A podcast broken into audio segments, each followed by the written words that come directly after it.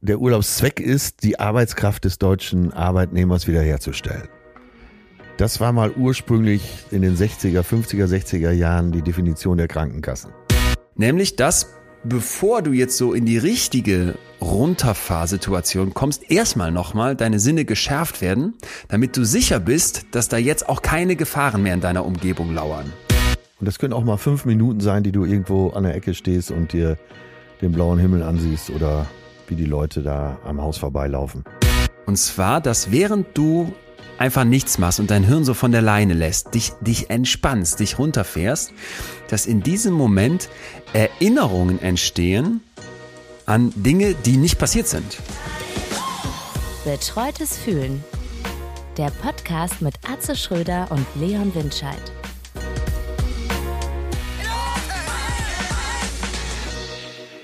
Leon, willkommen zurück. Yes. Mann, ich habe Fotos von dir gesehen bei Instagram. Ey, wie neu geboren. Ich Ist dachte, so, ne? Das, das wäre Ryan Gosling, ein Jung. Nicht, nicht wiederzuerkennen. Augenringe, nie gehört. Blonde, blonde, ich habe unfassbar lange Haare bekommen, zumindest an den Stellen auf dem Kopf, wo ich noch Haare habe. Von Salzwasser und Sonne Exakt. äh, ausgebleicht. Exakt, ey. Traumtyp. Vier Wochen. Wahnsinn.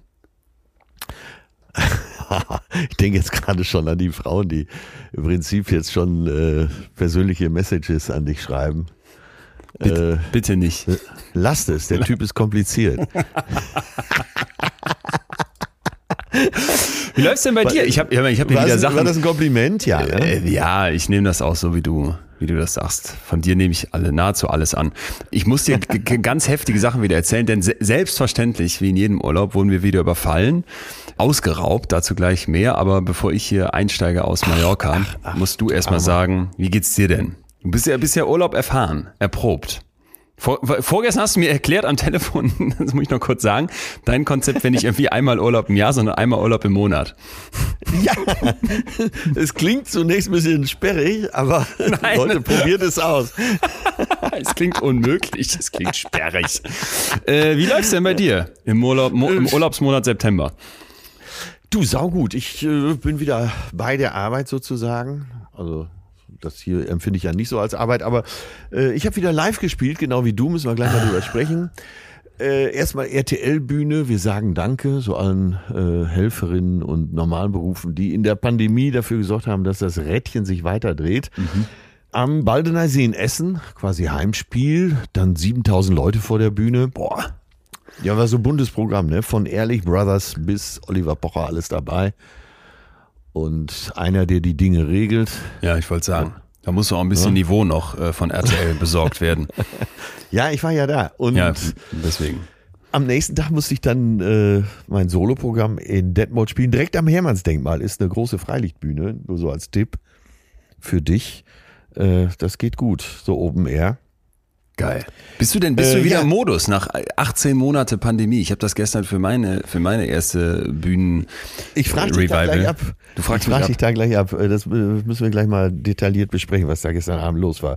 Begeisterte äh, Kritiken erreichten auch mich heute Nacht noch. Echt? Großartig. Ja, ich profitiere ja auch immer von dir. Ne? Also äh, in deinem Glanz äh, werd auch ich braun. Nee, aber sag mal, äh, 18 Monate nicht auf der Bühne. 18 Bringt dich das dann raus oder gehst du einfach hoch und alles ist wie immer? Nein, ach, das, äh, ich habe ja ein Programm, äh, wie Rudi Carell so schön sagt, wenn du ein Ass aus dem Ärmel ziehst, dann musst du es vorher reinstecken. Das heißt, äh, auch an alle Jungkomiker, ey, das Programm ist entscheidend. Wenn du ein gutes Programm hast, Mhm. kannst du lässig auf der Bühne sein, dann kannst du auch improvisieren, weil du hast ja auch noch dein Programm. Ja. Und äh, da ohne auf die Bühne zu gehen, das rächt sich schon nach zehn Minuten, mit Sicherheit. Ja. Sagt der Entsprechend erfahrene Sack hier. äh, standst du da und es lief einfach. Nee, ich habe gelernt, äh, sehr zu meinem Leidwesen, äh, aber äh, Wenn man einmal im Monat Urlaub machen will, wo soll man das alles ja, und unterbringen? ich, äh, so dann war's Sonntag. Ich habe gesagt, ach komm, jetzt lass doch erstmal die RTL-Veranstaltung kommen. Und dann war Sonntag, eben der Tag, wo ich mein Programm zum ersten Mal wieder spielen würde. Und dann habe ich tatsächlich nach dem Frühstück eine Stunde gelernt, dann konnte ich nicht mehr. Ich war ausgebrannt, ich war, hatte Burnout sozusagen. Und dann habe ich äh, prokrastiniert, was das Zeug hält, Ja. habe dann tausend Gründe angeführt. Was ist, wenn es regnet? Dann habe ich ganz umsonst gelernt und so. Und dann habe ich tatsächlich, als wir da beim Veranstaltungsort angekommen waren, im Catering ein bisschen noch gelernt, also das zweite Set. Dann fing es tatsächlich an, in Strömen zu regnen. Ja, der Veranstalter kam und sagte, äh, dann aufgrund des Regens mach doch nur ein Set, äh, wir machen keine Pause, dann machst du das etwas länger, eine Stunde 20, habe ich dann auch so gemacht. Stimmung war super, alle waren ganz froh, dass endlich wieder was stattfand. Hat alle so Regencapes, die es an der Kasse gab, ähm, zur Karte dazu äh, drüber und denen war es fast egal. Es hat aber wirklich absolut in Strömen gegossen und ja, äh, wann spielt man schon mal am Hermannsdenkmal im strömenden Regen? Hammer. Aber äh, so, dann kommen wir jetzt auch gleich zu dir. Dieses Gefühl, mal wieder so richtig vor Publikum und sein eigenes Programm für die zu spielen. Sensationell. War, Boah, ich bin immer noch elektrisiert. Wahnsinn. Ich, hab, ich kam da an in der Halle, Osnabrück-Halle. Ähm, und hinter Auch der erster Bühne. Gig seit Erster Gig seit ja, ewig. Ewig. 18 Monaten. Locker. Auf jeden Fall. Und ähm, dann schon allein hinter der Bühne, Backstage, da sind ja so immer Katakomben und hohe Hallen, Decken und so weiter. Und da hingen diese LED-Spots und das hat mir schon so ein Feeling gegeben, weil die so in so einem dunkelblau leuchten hinter der Bühne, damit es da so ein bisschen schummerig ist und dann Ja. da raus, ey. Und dann hatte ich ja in so einem Geistesblitz die Idee, einen, einen lieben Freund zu fragen, ob der nicht mein Intro, ich habe so ein kleines Video-Intro am Anfang von der Show, wo ich so die Absurditäten unserer Welt zeige, Corona-Leugner und äh, Jeff Bezos, Ja, der, ja, der in der Penisrakete Richtung Weltall fliegt und so weiter. Und am Ende, nachdem das so, so schnipselartig hintereinander ist und sich immer weiter hochschaukelt, kommt halt so eine Atombombenexplosion und mit der komme ich dann auf die Bühne. Und da habe ich jetzt ja einen neuen, wie sagt man, Ansager, wie beim Boxkampf. Ladies and Gentlemen. Und das ist ja kein geringerer als du. Und ich hatte das Gefühl, dass er gestern nochmal den, das, das, das Zünglein an der Waage zur völligen Eskalation. Ich komme da raus und es war so ein Druck. Osnabrück hat so, so gedrückt. Und das, das ist ja das Krasse, was man sich, finde ich, gar nicht vorstellen kann, wenn man es nicht erlebt hat wenn du auf dieser Bühne stehst, dieses, was zurückkommt aus dem Publikum, das haut dich ja so heftig um, da- das, Ja, ich kann das gar nicht Wahnsinn. beschreiben, ne?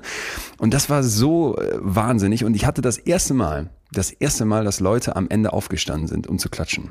Also, Standing Ovations. Das habe ich auch gehört. Heute nachts wurde mir das schon geschrieben. Leon war brillant. Äh, Wir waren alle hingerissen und sind aufgesprungen. ich war auch, Na. ich weiß, ich kann es dir nicht sagen, ich hatte das Gefühl, es war meine äh, beste Show bisher. Das ist gut. Ja. Und anders als du habe ich die ganze Woche geübt. Jeden Tag acht Stunden. Das wissen wir alle hier. Das wissen wir hier alle. Ich hatte extra nochmal, ich sag, gab so ein paar Stellen, die ich schon se- seit dem, das ist ja, ist ja noch das Programm, was vor Corona eigentlich am Start war. Entsprechend habe ich Ja. nicht nur abgedatet, sondern auch nochmal so ein paar Sachen äh, geschliffen, von denen ich schon immer wusste, ah, die sind noch nicht ganz rund. Ey, und fast alles davon hat wirklich gut funktioniert. Also es war, war unglaublich schön, ihr euch äh, da draußen alle wiederzusehen. Im selben Raum sitzen. Das ist einfach die ganzen Zoom-Nummern, das ist was anderes. Was eine Energie, ne? Ja, Dieser so Austausch. Es geht ja hin und her und im günstigsten Falle schaukelt man sich dann so hoch. Ja. Ja. Ja. Und dann habe ich mir irgendwann erlaubt, ähm, abgeguckt von Olli Schulz, nicht äh, Comedian, sondern Sänger in dem Fall beim Apple Tree Festival, so ein kleines Festival in, in Niedersachsen, wo wir immer hinfahren, auf so einer Apfelbaumwiese. Da hat er gespielt. Dann hat er irgendwann Ja. in seinem Konzert gebrüllt, der ist ja auch ein brillanter Entertainer. Wer sind denn hier eigentlich äh, fest und flauschig Hörer äh, dabei? Und dann rastet das Publikum aus und ich merkte, oha. Und dann habe ich mir gestern Abend erlaubt, das abzugucken und habe gefragt, sind denn hier eigentlich äh, betreutes Fühlenhörer innen dabei? Und dann ähm, ging es auch ab in der Halle. Da war Ah, wirklich toll. Mega. Ja, also insofern, äh, da bin ich einfach nur tierisch dankbar, aus dem Urlaub wieder zurück zu sein. Aber wir reden ja heute über äh, Entspannung und Stress und du wirst es nicht glauben. Ich kam am Montag hier an und es war so das erste Mal seit, weiß ich nicht, seit mindestens auch 18 Monaten, eher länger, dass ich so dachte, ach, ich könnte noch ein bisschen mehr Urlaub machen. Ich war so nicht im Modus und normalerweise zündest du mich ja, muss mich morgens gar nicht, ich trinke ja auch keinen Kaffee, weil ich muss Ja, gar nicht ja. aktiviert werden. Ich stehe morgens auf Ja. und bin voller Tatendrang und hab Bock, äh, tausend Bäume auszureißen. An diesem. Montag, nach vier Wochen Urlaub, saß ich da und dachte, ey, ich bin noch so entspannt. Wir haben ja dann auch telefoniert und du meintest, halt, halt das, halt das weiter durch, halt das hoch. Das hat so, das hat so anderthalb Tage geklappt und dann ging's wieder, dann war ich voll drin im Programm weiterschreiben und so weiter. Aber da habe ich gemerkt, du kannst in deinem Kopf nicht einfach so den Schalter umsch- umlegen. Nach vier Wochen Urlaub und tiefster Entspannung kommst du nicht nach Hause und bist einfach so wieder am Start. Und bin jetzt aber wieder ein paar Tage später auch erschrocken, wie schnell diese Entspannung doch wieder weg ist. Naja, sie ist ja nicht weg. Äh, sag mal, du bist jetzt vielleicht nicht mehr bei 100 Prozent, aber die Speicher sind ja noch voll. Ja, das Und da, auf dieser Welle wirst du, glaube ich, lange surfen können.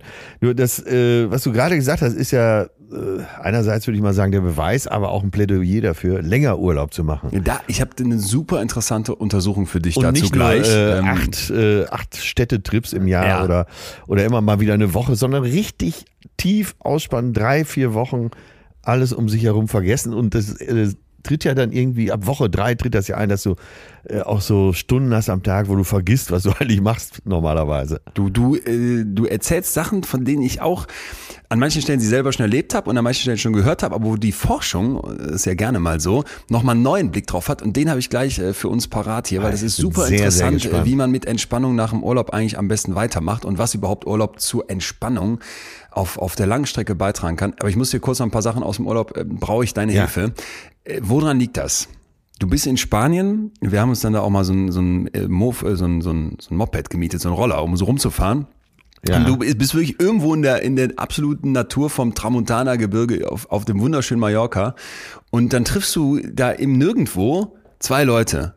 Und die gucken dich an und du guckst sie dann. Wir sind da so einen Berg hochgewandert und du weißt sofort, das sind Allmanns. Und die wissen das auch. Das heißt, obwohl du nichts anderes über die weißt, außer wie die gerade aussehen, spricht man sich auf Deutsch an. Warum weiß man, dass das keine Holländer sind oder Engländer oder Franzosen? Woher weiß ich 100 Prozent, das sind Deutsche? Das kann ich dir äh, ganz genau erklären. Jetzt bin ich? gespannt, ja. Weil äh, außer den Deutschen keiner so bekloppt ist, da hochzulaufen.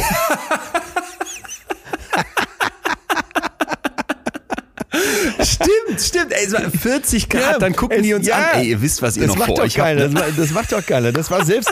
Kennst du die große Düne bei? In, Nein. Äh, äh? Ackerschau kenne ich, aber die große Düne habe ich nicht mehr vor Augen. am Atlantik. Das ist eine Riesendüne, ist glaube ich 108 Meter hoch.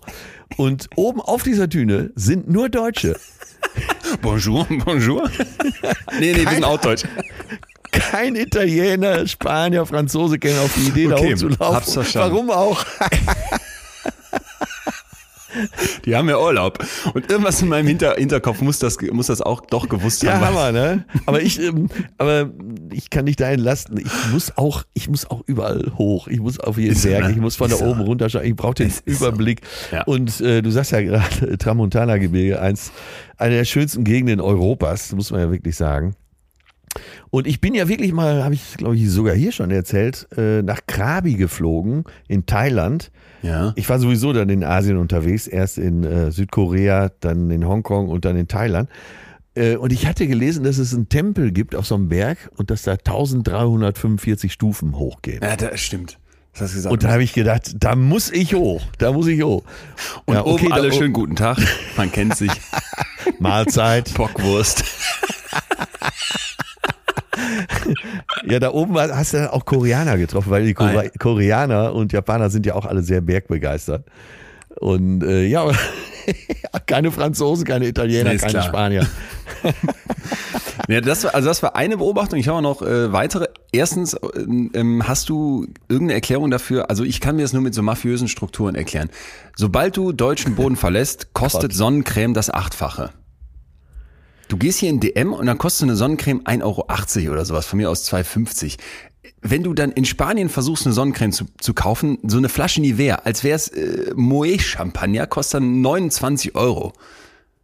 Selbst im Supermarkt 18 Euro dann. Ey, was ist die- los? Die, die kennen ihre Pappenheimer. Ja. Umgekehrt gibt es allerdings auch, da jetzt spricht der äh, Generation X-Mann, der Best Ager. Mhm. Umgekehrt ist es zum Beispiel so, dass äh, Omeprazol, also diese Magensafttabletten, hier in Deutschland super teuer sind und äh, da zahlst du für 14 Stück, glaube ich, fast äh, 12 Euro. Und äh, auf Mallorca zahlst du für 40 Stück, glaube ich, 2,45 Euro. Nie gehört. Siehst du, da, ja, du bist noch zu jung. Das mit dem Magen kommt noch. Okay. ja, du hilfst mir hier vieles zu verstehen. Also Sonnencreme ist geklärt. Dann, ähm, Ja, nur eine Sache, äh, die hat mich jetzt wirklich die vier Wochen beschäftigt. Äh, Wir haben über napolitanische Pizza gesprochen. ja, da habe ich viel, viel Hass bekommen. Äh, Du bist ein großer Feind, ich Ja. bin ein großer Freund. Und das hat mich eigentlich fast täglich beschäftigt. Immer wieder habe ich das Thema gewälzt. Und äh, die Frage, ist ein Essen gut oder ist ein Essen schön? Das war das, wo ich es dann darauf runterkondensiert habe. Und ich kann dich da einfach nicht verstehen. Ich habe sogar, ich habe so viel napolitanische Pizza gegessen in den vier Einfach Wochen. aus Protest dann. Ja, und habe gedacht, so ein äh, jemand wie du, der alles ökonomisieren will, äh, der raubt der Pizza doch jegliche Ästhetik. Ja, du hast mich einfach bis heute nicht verstanden. Es ging mir ja nur ums Verhältnis von Teigmenge zu Belag. Ja. Ja, und ist, du willst es ökonomisieren. Nee, ich will es lecker haben. Lecker. Ich will nicht so viel Teig essen. Du bist doch immer so ernährungs-Ayurveda-mäßig. Ja, aber es, eine napolitanische Pizza ist doch viel ästhetischer. Die sieht doch wirklich aus wie eine Pizza. Außerdem isst du nicht so viel. Ach, lass mich. Lass mich. Ja, ich lass dich auch. Okay. Ich äh, will ja nur feststellen, dass wir einfach eine unterschiedliche Lebenseinstellung zur Pizza haben. Vielleicht bringt uns gemeinsamer Hass wieder zusammen, weil, wie gesagt, ich habe hier so, ich habe im Urlaub zwischendurch auch, ich habe wirklich nichts gemacht, ich habe nicht gearbeitet. Ein, zwei Mal habe ich mit Jauch gemailt, weil ich abklären wollte, ob das alles mit der, mit der Jubiläumsfolge so äh, passt und klar geht.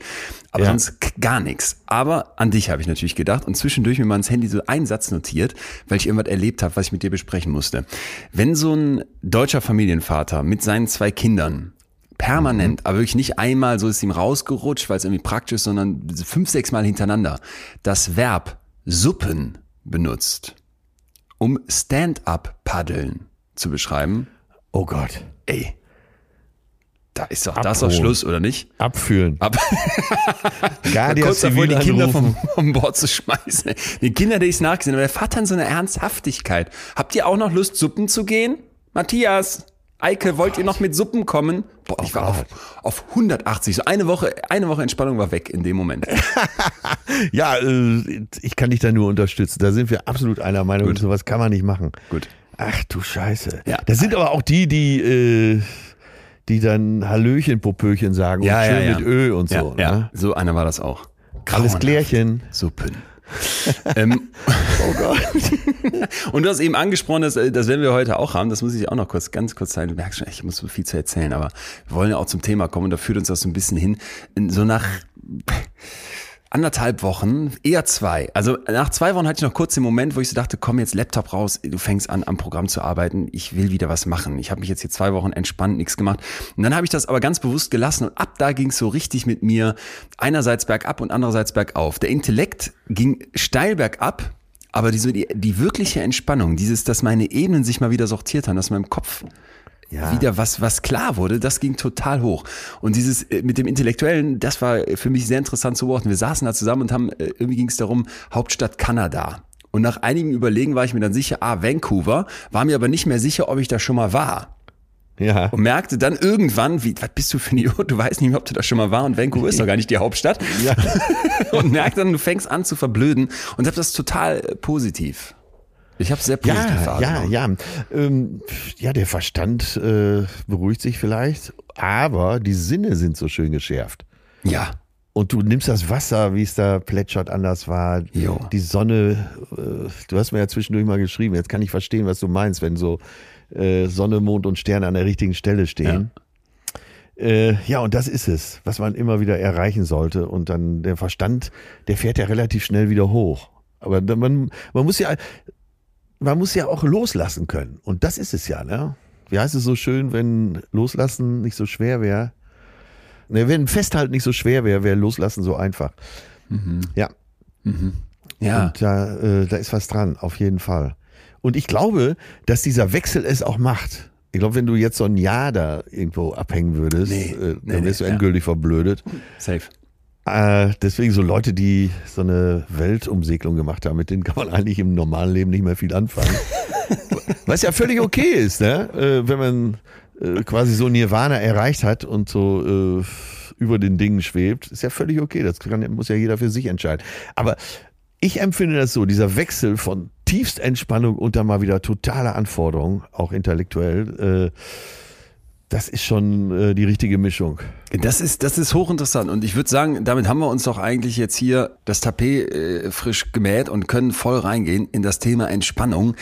Weil, also, äh, ich war verblüfft, was die Forschung dazu schon wieder in, im, im Köcher hat. Das ist hochinteressant, denn Entspannung wird an ganz vielen Stellen völlig falsch verstanden. Und ich weiß nicht, wie es dir geht, aber ich laufe sehr oft durch meinen sonst hektischen Alltag, unabhängig vom Urlaub, und denk, boah, du bräuchst mal wieder Urlaub, du müsstest mal wieder runterfahren, entspann dich mal. Rate das auch übrigens oft meinen, meinen Freunden oder, oder Freundinnen, wo du das das Gefühl hast, ey, die sind völlig drüber, entspann dich Ja. doch mal. Und irgendwie kriegen wir es ja doch nicht hin. Und ich finde jetzt so gerade, wo wahrscheinlich viele von uns aus den, aus den großen Ferien zurückkommen und man sich so fragt, wie kann ich jetzt so einen Zustand der Entspannung vielleicht auch mal im Alltag wieder mehr reinbringen? Darum äh, soll es heute gehen. Und mit Urlaub zu starten ist eigentlich total äh, gut und passend, weil es gibt dazu Untersuchungen, wo man sich gefragt hat, was bringt Urlaub? Ja. Und was würdest, was würdest du glauben, was, was Urlaub bringt? Naja, die normale deutsche Definition war ja immer, dass Urlaub, der Urlaubszweck ist, die Arbeitskraft des deutschen Arbeitnehmers wiederherzustellen. Das war mal ursprünglich in den 60er, 50er, 60er Jahren die Definition der Krankenkassen.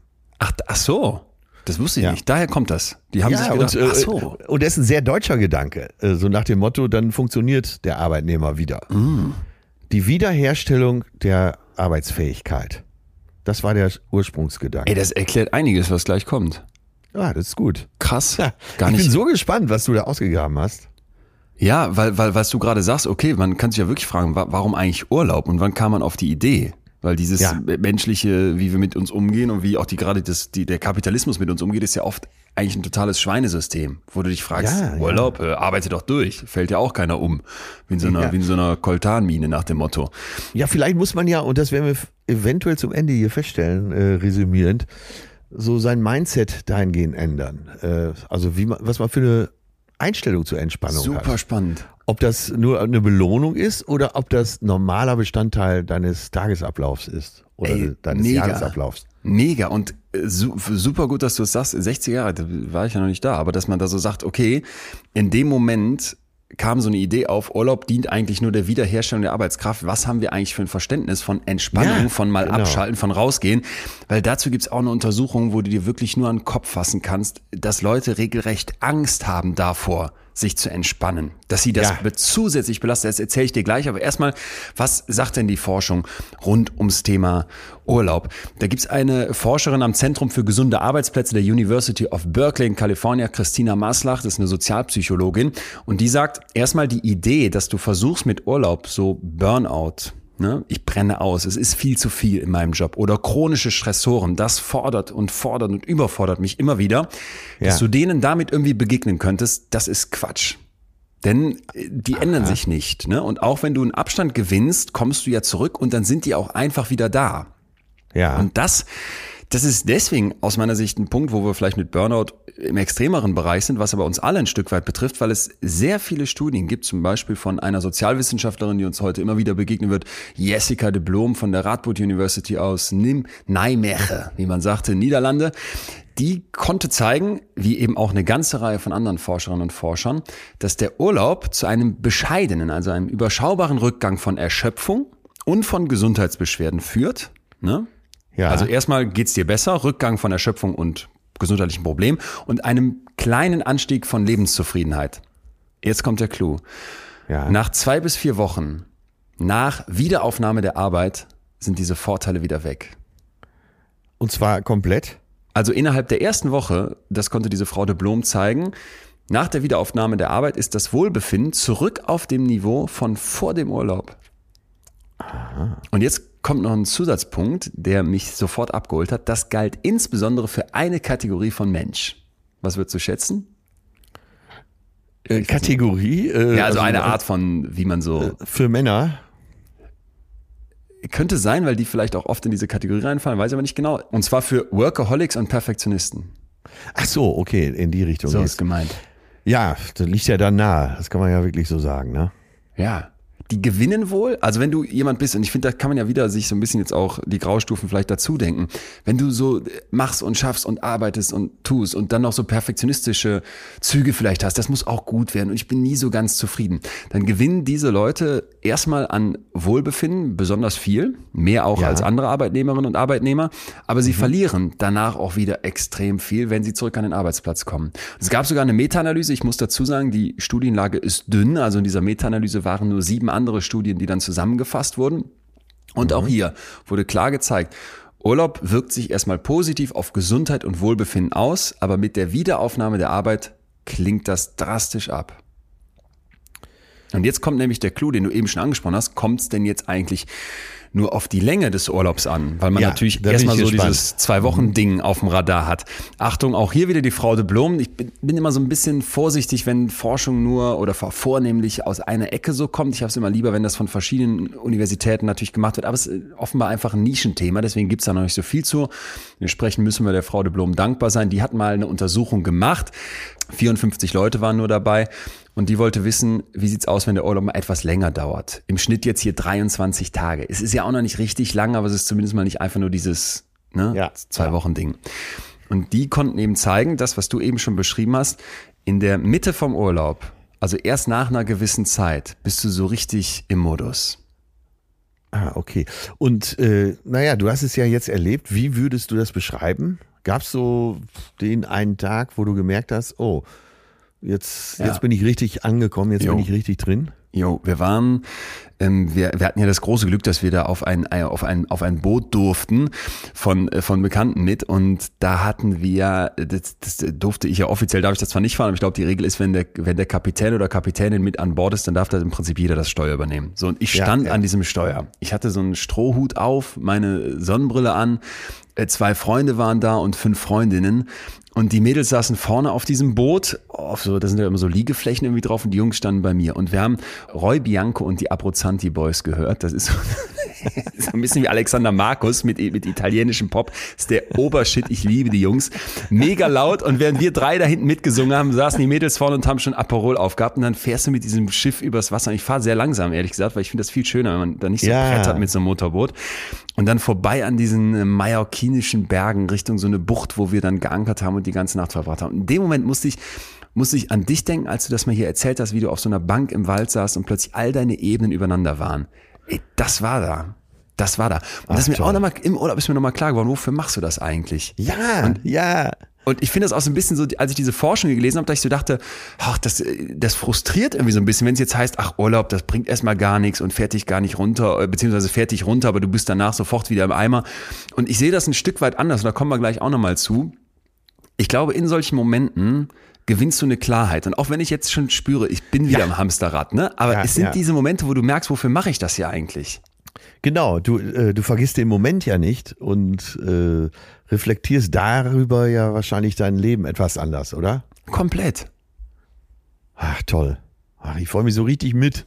Ich sitze Ja, hier ey. und, grinse, herrlich. Dann haben wir da uns, haben wir da so gekocht und, und ich war ja viel Rennradfahren und dann waren wir da in den Bergen und dann kämpfst du dich da so den Berg hoch und hast dann diese Aussicht. Und auch dieses Gefühl, du wachst morgens auf und weißt überhaupt nicht, Ja.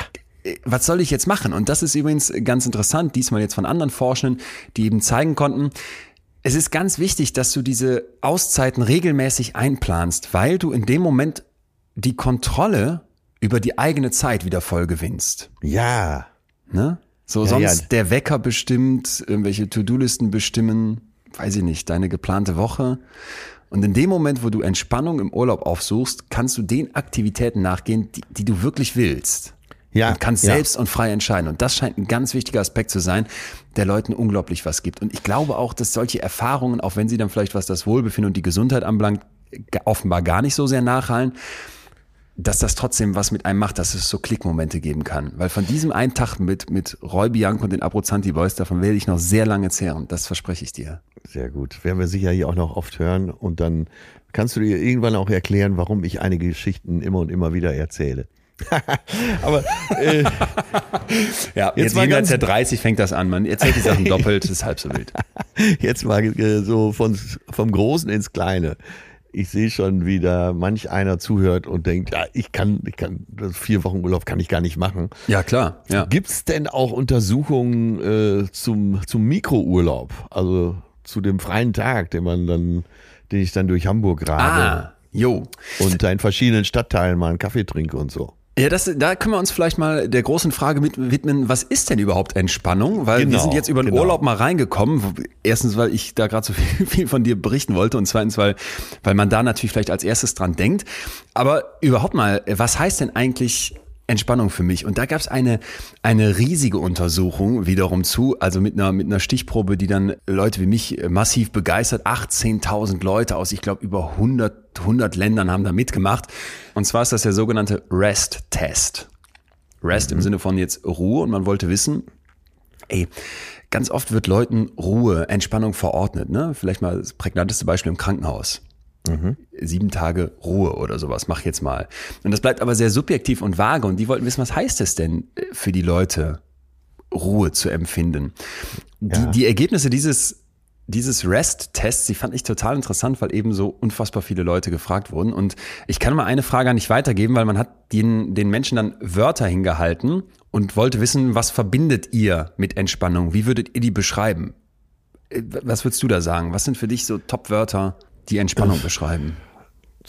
In Ruhe auf einer Bank sitzen, äh, äh, den gedankenfreien Lauf lassen, keine Termine. Jetzt hätte ich fast automatisch hinten dran gesagt und leicht einsitzen. Aber das ist ein Harald Junke Zitat. Ja, also die Dinge laufen lassen können, loslassen. Also d- das haben da auch ganz viele Leute gesagt. Die Top-Wörter, die da so genannt wurden, waren Ruhe, friedlich, beruhigend, Bequemlichkeit oder überhaupt sich bequem fühlen, Erholung und Schlaf. Und jetzt kommt Ja. aber ein, ein Twist und da finde ich, geht es ein bisschen zu dem Punkt, den du eben schon angerissen hast. Ein kleiner Teil der Befragten wählte Wörter wie selten, stressauslösend, sogar angstauslösend oder, und das finde ich noch krasser, schuldauslösend. Also was verbindest du mit Entspannung? Und dann sagen Leute Schuldgefühle oder Stress. Und das passt ja auf den ersten Blick überhaupt nicht zusammen. Naja, man darf ja nicht vergessen, dass sich viele äh, eben auch über ihre Arbeit definieren Genau. und, äh, und dadurch ihrem Leben auch Sinn geben anscheinend.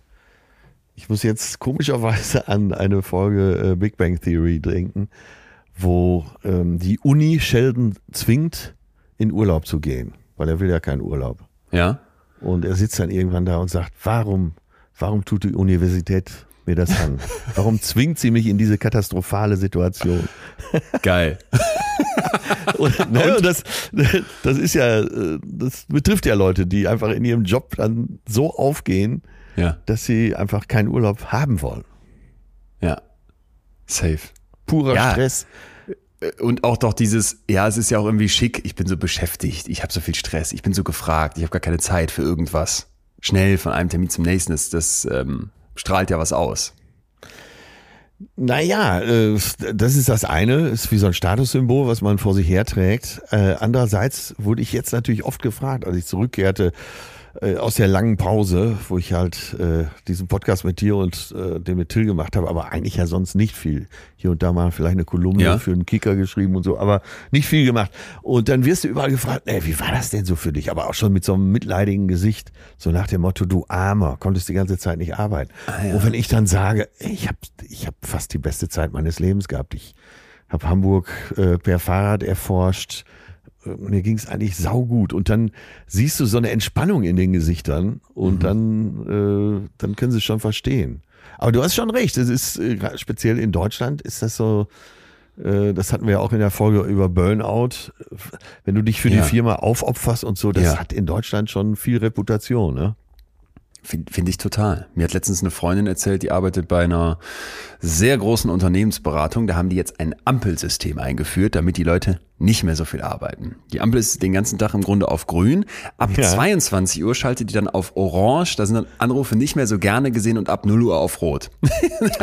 Schon- Aber was für Zeiten, ne? Was für Zeiten? Und dann hat, der, hat die Freundin mir aber sofort gesagt, ähm, kannst du aber übrigens knicken, weil es stresst eigentlich noch viel mehr, weil jetzt erwarten alle, dass du bis 22 Uhr dasselbe Arbeitspensum schaffst. Und das, das habe ich oft den Eindruck, dass dann so Unternehmen sagen, ja, hier, wir stellen euch jetzt mal einen Kicker in die Ecke und nimm dir doch mal einen Tag frei diese Woche. Aber dann erwartet man einfach, dass du in den restlichen vier Tagen das schaffst, was du vorher halt in fünf Tagen gemacht hättest. Ja, ich meine, du hast ja mal einen kleinen Einblick in eine Unternehmensberatung bekommen. Äh, geht's echt wirklich nach der Zeit, die man da ist? Wird ja natürlich behauptet, dass nein und wir brauchen überhaupt keine FaceTime, aber es ist auch selbstverständlich, dass du als Berater da länger sitzt als zum Beispiel der Kunde, bei dem du bist. Ne? Ja. Weil sonst äh, würdest du ja so viel arbeiten wie die normalsterblichen Leute in diesem Unternehmen und das willst du ja auf gar keinen Fall ausdrücken. Und ich Äh, weiß noch, dass ich dann, dass ja. mir nachts, nachts um eins oder sowas mal gesagt wurde, ey, du bist ja hier nur der Praktikant, geh jetzt mal nach Hause. Und das hat in mir eine Rebellion ausgelöst. Ich habe gesagt, nein, und ich will ja hier dazugehören und ich will mich doch, auch, ich will doch auch beweisen, dass ich hier mithalten kann. Das war ganz, war ganz tief in mir, in mir verankert im Rückblick. Was für ein Schwachsinn, ey. Ja, ich bin, total. Ich bin Praktikant, ey, wenn mir der Chef sagt, geh nach Hause, dann gehe ich doch nach Hause. Aber da bin ich, wie, wie, wie hieß der Sheldon, der dann sagt, die, die Uni zwingt mich, zwingt Ja. mich zum Urlaub. Ey, ich musste bei Sheldon musste ich oft an dich denken. Ich schaue gerade alle Staffeln nochmal durch. Okay. ich weiß es nicht. Weiß nicht, ob das gut ist. Ich habe das ehrlich gesagt noch, noch ich glaube, noch nie geguckt.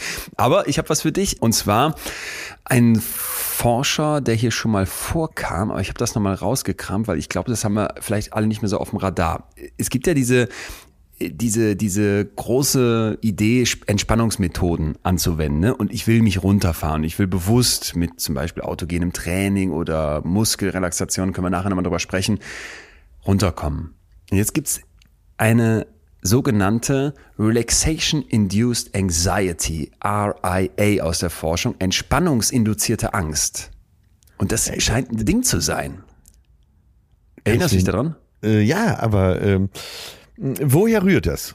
Pass auf. Sag's, sag's doch mal. Äh, Also man kann sich vorstellen, äh, jeder hat ja vielleicht auch im Bekan- Bekanntenkreis Leute, die da nicht so ganz gut mit klarkommen. Aber Ja. woher rührt das? Das würde mich interessieren. Jo, also erstmal haben die ähm, mit Leuten gearbeitet, die eine, die eine generalisierte Angststörung haben. So, das ist jetzt das Experiment, was ich gleich beschreibe. Das ist natürlich Ja. deswegen eine spezielle Auswahl an Leuten, weil die so sehr von Sorgen, von düsteren Gedanken, von es wird alles schiefgehen, gef ge gefesselt sind, dass das jetzt nicht zu vergleichen ist mit jemandem, der einfach sagt, oh, ich habe ich hab diese psychische Störung nicht. Ne?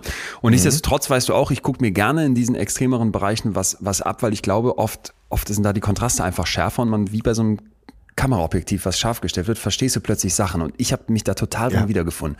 Was haben die gemacht? Die Idee ist also, ich versuche Leute zu entspannen, indem ich denen zum Beispiel Übungen wie jetzt so eine Muskelrelaxation beibringe oder äh, auch beispielsweise irgendwelche Meditationssachen haben die mit denen gemacht. So, so Kleinigkeiten halt. Ja, ja. Hanju Kim heißt der Forscher. Das Experiment wurde 2019 gemacht, zusammen mit Michelle Newman. Und die konnten dann zeigen, in dem Moment, wo wir die Leute runterfahren, kickt bei denen die Angst hoch. Also plötzlich entsteht ein tierischer Stress. Aber warum? Die Idee der Forschenden hierzu ist, dass die Betroffenen einen Kontrast fürchten. Und zwar den Kontrast von, hey, es fängt an, mir besser zu gehen, ja, weil ich mich ja, Ja. entspanne, weil ich vielleicht die Sorgen mal loswerde, weil ich runterkomme von diesem ganze Zeit so äh, aufgerieben sein.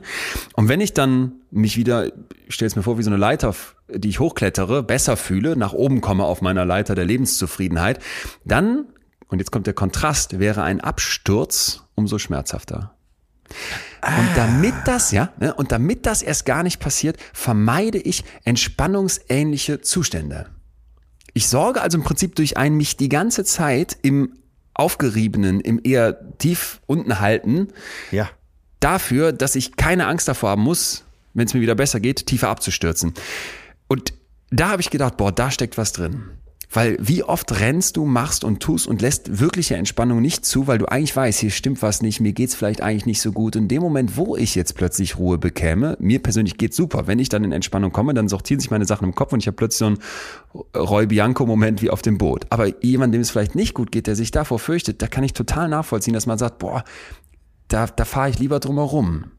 Ja. Ne? Und im kleineren, im Alltag gibt's natürlich bei mir persönlich jetzt auch Momente, wo es mir nicht gut geht und wo ich dann denke, jetzt entspannen, boah, ich hätte allein Angst davor, hier jetzt mal in Ruhe zu sitzen, weil ich bin so aufgerieben, ich bin so hochgepeitscht, ich merke das manchmal Samstag. Dann habe ich die ganze Woche gearbeitet und habe den Samstag frei und wirklich auch nichts zu tun. Und dann sitze ich hier und denke, was machst du denn jetzt? Und dann fühle ich mich plötzlich unwohl. Und, und da denke ich dann manchmal dran, dass es dann so Momente gibt, wo ich dann plötzlich sage, ach komm, dann liest du jetzt im nächsten Sachbuch weiter oder bereite schon mal was für die nächste Woche vor, weil ich diesen Zustand gar nicht gut annehmen kann. Und, und deswegen habe ich mich da so drin wiedergefunden. Und, und das hat mich total, total gepackt. Ja, ich ahne, wie das sein muss. Wahrscheinlich so ähnlich äh, wie die Angst vor der Stille. Dass, dass man gar nichts mehr ist, dass so, äh, ne, so diese Momente aushalten für sich, dass Stille ist. Das ist für einige ja auch sehr, sehr schwierig. Ja, okay, das scheint ja aus derselben Quelle gespeist zu sein. Kann, kann gut sein. Und ich Äh, glaube, wenn man das mal auf dass dem Radar hat, Ja, äh, letztendlich ist man dann ja auch mit sich selbst konfrontiert. ja. Ja, Ja, und äh, das macht eigentlich sogar den meisten Leuten Angst, mit sich selbst konfrontiert zu sein. absolut. Absolut. Ja. Ja, Hammer, Hammer Ist eigentlich. krass, ne? Ja. Also das fand ich auch, das fand ich richtig heftig. Ich möchte noch einen, eine Anmerkung dazu machen, weil wir jetzt eben von Leuten mit einer generalisierten Angststörung gesprochen haben und es vielleicht so ein bisschen jetzt klingen konnte wie, die entscheiden sich dazu. Das ist es natürlich nicht. Ne? Diese, diese Leute haben eine, eine psychische Störung, die auch massiv belastend ist, die einfach eine, eine schwere Krankheit darstellt und äh, müssen und wollen damit umgehen. Also es ist nicht, dass die da sitzen, so wie vielleicht jetzt du und ich, die irgendwie sich fragen, wie kann ich mal besser entspannen und sich denken, ach, ich entspanne mich ja nicht, weil ich den Kontrast fürchte, das ist ein unbewusster Prozess, unter dem die natürlich auch leiden. Das noch gesagt, finde ich aber auch wirklich diese Idee, Moment mal, es gibt also Leute, die Sorgen vor Entspannung haben, weil die fürchten, dann tiefer abstürzen zu können. Etwas, wo ich mich in Teilen drin wiederfinde. Äh, tatsächlich? Ja. Geht das denn schon äh, so oder, oder berührt das so den Bereich der Dissoziation? So weit würde ich jetzt nicht gehen, aber äh, naja, es ist halt schon so, dass ich manchmal denke, guck mal, wenn du dir, wenn, nehmen wir uns doch mal so eine vollgestopfte Woche und vielleicht so Workaholic-Modus und ich glaube, den, den werden alle von uns hier und da erleben, wo du dann so denkst, boah, und dann bist du vielleicht auch voll im Flow und du bist voll gepumpt mit Stress und das, Ja, da ja. reden wir gleich noch drüber, kann sich ja erstmal gut anfühlen, weil da ist Kraft, da ist Energie, du denkst, du kannst Bäume ausreißen, so Startup-Mentalität. Und dann daraus runterzufahren, da zu sagen, ich, ich schalte jetzt mal ab, mal eben so kurz in meinem Alltag, hole ich mir die Entspannung. Ja. Das ist nicht einfach. Das will gelernt sein.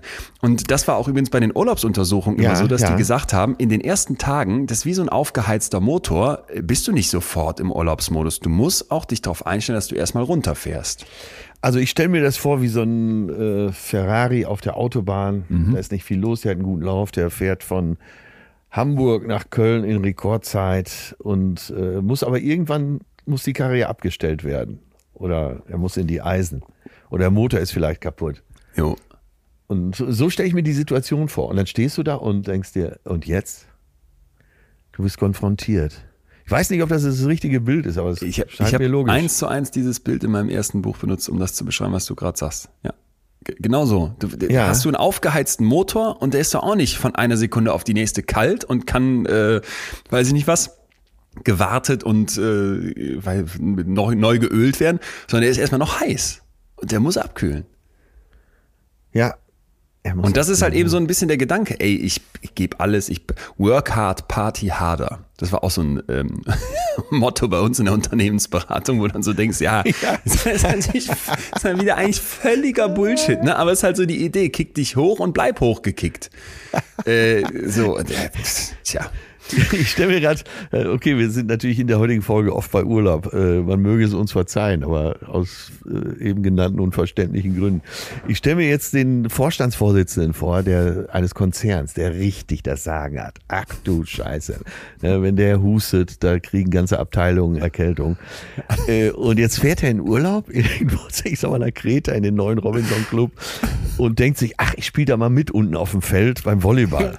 Ja, hat so, äh, weil er selber natürlich keine Zeit hat, hat er so die, die, die Strandhose an die Mutti ihm gekauft hat und vielleicht noch so ein altes Schalke-Shirt von früher und, und spielt da mit und versaut jeden Ball und wird so von allen anderen so angeflaut. Ey, du Flasche, ey, was bist du denn für ein Loser? Und er fährt wieder nach Hause und sagt, ey, das waren die schönsten Momente meines Lebens. Jo, jo. Ich habe ihn komplett vor Augen. Sollten wir beide jemals auf Tour gehen, werden wir genau diese Geschichte erzählen. Natürlich ausgebaut, na, mit allem drum und dran. Nee, safe. Ich hab's, Bild ist komplett da. Geil. Die schönsten Momente meines Lebens. Ja, aber, äh, aber das, das macht's ja klar. Das, äh, das eine Extrem und das andere Extrem. Richtig, Und es, richtig. Da, da kann man so ein bisschen nachspüren zumindest. Ja. Wo die Konfrontation eben ist, diese, äh, mit dem Moment der Stille oder mit dem, dass alles Ja. ander, plötzlich anders ist. Deine ganzen alten Beißreflexe bringen dir gerade im Moment nichts, weil da ist nichts zu beißen. Und Werbung kurz mit HelloFresh, bevor es losgeht. HelloFresh haben wir euch hier schon vorgestellt, weil, habt ihr vielleicht auch schon mitbekommen, ich so ein ziemlicher Kochmuffel bin, während Atze sogar in seinen Ketchup-Sternanis verarbeitet. Und mit HelloFresh muss ich jetzt tatsächlich sagen, ähm, diese Boxen, die man da bestellen kann, habt ihr sicher schon mal gehört, äh, fangen sogar Leute wie ich an zu kochen. Wir hatten das letztens in der WG, du kriegst äh, zum Teil komplett frische Zutaten und eine idiotensichere Anleitung und dann schnippelst du dir, brutzelst dir das zusammen und hast plötzlich ein komplett frisches Gericht selber gemacht. Und das macht Bock, viel mehr Bock, als ich als Kochmuffel erstmal dachte. Vor allen Dingen, du kannst ja äh, wirklich haargenau bestellen, wie viel du in der Woche brauchst. Du kannst eine Box pro Woche bestellen, du kannst aber auch eine Box bestellen, die dann für fünf Tage reicht. Also das wird alles genau auf dich abgestimmt. Das Tolle bei HelloFresh ist ja, dass du äh, die Zutaten äh, neben dem Rezept ja so da liegen hast, dass es ganz einfach umzusetzen ist, oder? Überragend. Wir haben letztens hier in der WG mexikanische Süßkartoffel aus dem Ofen gemacht. Kenn ich. Und du kriegst halt alles, Super. was du kennst. Du, so geil, ne? Ja. Äh, Du kriegst den Mais, du kriegst die Frühlingszwiebeln, du kriegst äh, eine frische Avocado, du kriegst eine Gewürzmischung. Hello Fiesta hieß sie passenderweise. Und das war so lecker und ging ratzfatz. Also besser geht's eigentlich nicht. Faul, faul noch vom Sofa aus, weil du kriegst es ja. Ja. nach Hause geliefert. Nicht mal in den Supermarkt muss man. Und natürlich haben wir für euch einen Rabattcode. Betreut 70. Wenn ihr den eingibt, gibt 70 Euro auf vier Boxen bis zum 12.09. Danach geht's aber noch weiter. Mit dem Code einfach nur betreut. Ohne irgendwas hinten dran kriegt ihr 60 Euro für die folgenden Boxen. Also das lohnt sich wirklich. Danke, Aha. HelloFresh. Aha, was? Ja, ich hab's jetzt auch verstanden. ist es eigentlich einfach. Also betreut 70 heißt 70 Euro bis zum 12.09. Danach nur mit dem Code betreut gibt 60 Euro. Leute, das lohnt sich im Prinzip schon ohne Rabattcode, aber ich würde sagen, damit nochmal mehr. Geht auf HelloFresh und bestellt euch was. Danke HelloFresh. Einer unserer Lieblinge ist heute dabei und das ist Oh die App yeah. Blinkist. Bei Blinkist könnt ihr Sachbücher und auch andere in kürzester Zeit eben über diese Blinks euch reinziehen. Das heißt, man braucht so im Durchschnitt für ein Buch 15 Minuten. Das ist wie in einem guten Fachartikel sind die entsprechenden Aussagen und Kernaussagen des Buches aufgelistet in den Blinks. So, und die haben sich jetzt was, wie ich finde, wirklich Schlaues überlegt, weil wie viele von uns stehen jetzt gerade da vor der Bundestagswahl und fragen sich, ey, worum geht's hier eigentlich? Was für Themen liegen mir am Herzen? Und so viele von uns lesen da nur die Überschriften, haben überall so ein bisschen gefährliches Halbwissen und Blinkist möchte dagegen was tun und das finden wir echt unterstützenswert und zwar für einen Zeitraum von vier Wochen. Vom 30.08. bis zum 26.09. schalten die 70 Titel zu sieben wahlrelevanten Themen kostenlos frei. Nur im September gibt's also 70 kostenlose Blinks für alle rund um die Bundestagswahl. Ja, und das Ziel der Kampagne ist ja eben so sinnvoll, weil es soll darum gehen, besseres Verständnis äh, der Themen zu haben, die für die Wahl von Bedeutung sind. Welche Partei äh, steht für was, äh, einfach damit man fundierter eine Wahlentscheidung treffen kann und eben auch fundierte Gespräche vor den Wahlen führen kann. Leute, es geht um die Zukunft, Veränderung liegt in der Luft und ich würde sagen, da lohnt es sich, wenn man sich die Mühe macht, sich vielleicht zu ein paar Themen mal ein bisschen was anzueignen. Da ist eben Blinkist wirklich die perfekte Plattform für, weil das Ganze relativ kompakt geht, weil das Ganze wirklich effizient funktioniert. Und wenn ihr Lust habt, euch das mal anzugucken, dann geht doch einfach auf folgenden Link und zwar blinkist.de slash fühlen mit UE. Blinkist.de slash fühlen. Gerade im September lohnt sich das besonders. Wir lieben die App aber auch sonst und sagen wie immer, vielen Dank Blinkist. Und lass mal in äh, Körper und Hirn an dieser Stelle gucken, weil auch da wird's, äh, wie ich finde, super interessant und es spiegelt eigentlich das, was du gerade hier als, als kleine Szene aufgemacht hast, äh, wunderschön wieder. Die Umfragen zeigen, der Stress nimmt zu. Sechs von zehn Deutschen Sechs von zehn fühlen sich gestresst. Das hat eine Forsa-Umfrage schon 2016 ergeben. Wenn man dann mal die Schulkinder sich dazu nimmt, ich habe mal noch mal geguckt, 2020 gibt's da aktuelle Zahlen, rund 46 Prozent, fast jeder zweite von den Schülerinnen und Schülern gaben im Schuljahr 1920 an, dass sie oft oder sehr oft Stress empfinden. Und das macht die Kids natürlich schon fertig. Und da kann man sich ja vielleicht mal als Gegenpart, wenn man versucht, Entspannung zu begreifen, Ja. fragen, was Entspannung eigentlich nicht. Und da finde ich, kann man mit dem Stress ganz gut kommen. Wenn wir Stress haben, dann reagiert unser System sofort, unser Organismus. Das ist das evolutionäre, evolutionäre Erbe. Ne? Irgendwas stresst dich, fordert dich, da ist der Stressor vor dir, werden Stresshormone ausgeschüttet. Die Nebennierenrinde setzt dann vor allem Adrenalin und Cortisol frei, Blutdruck Ja. kickt nach oben, Puls und so weiter. Du empfindest, und das ist jetzt der riesen Pluspunkt, weniger Schmerz. Ne? Du Ja. hast Power, du hast Energie, du kannst durchhalten, du bist wie mit so einer Rüstung ausgestattet gegen die Bedrohungen, die jetzt vor dir liegen. Also ich, ich habe da mal so einen Ritter vor Augen, der wirklich so eine schwere Metallrüstung angesetzt bekommt und wenn der jetzt auf dem Schlachtfeld da irgendwie das Schwert in die, in die Hacke ge- ge- kriegt, dann ist das halb so wild, weil sein Körper ist in so einem Fight-Modus. Ja, ja. Und jetzt kannst du dir doch vorstellen, wenn der Typ jetzt, äh, dieser Ritter, abends sagt, ich bin aber noch in diesem Modus und will jetzt schlafen, dann wird er da mit seiner klappernden Rüstung, die total nervt, im Bett liegen und kein bisschen klarkommen. Und das ist eben das Problem, dass wenn du in diesem Modus drin bist und dieser Stress so voll reinkickt und wir diese körperliche Reaktion haben, dass das als Dauerprogramm nicht funktioniert. Du musst die Rüstung im Prinzip in Abständen ablegen.